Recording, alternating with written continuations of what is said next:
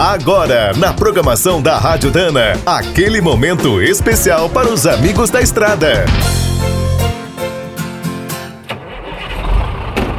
Está começando mais um minuto do caminhão.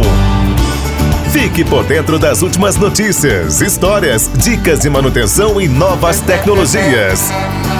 Um dos grandes problemas do Brasil é falta de projetos de longo prazo. Quase sempre vamos improvisando ou apagando incêndios. No setor de transportes, como as obras importantes podem demorar vários anos e o custo é sempre alto, ninguém investe no escuro.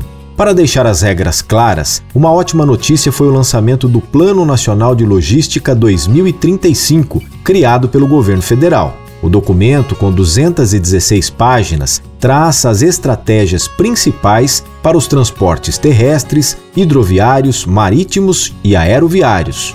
Até 2035, o Ministério da Infraestrutura projeta que o setor poderá crescer entre 42% e 71%, conforme o desempenho da economia. Para a nossa logística suportar esse volume de cargas, será preciso investir cerca de 480 bilhões de reais entre recursos públicos e privados. Outra urgência será equilibrar a importância dos diferentes modais. O transporte ferroviário e a navegação costeira serão incentivados. Para melhorar as rodovias, a principal aposta é ampliar o programa de concessões. Em breve, mais de 20 mil quilômetros serão leiloados. Você pode consultar todos os detalhes do Plano 2035 na página da Empresa de Planejamento e Logística. O endereço do site é epl.gov.br.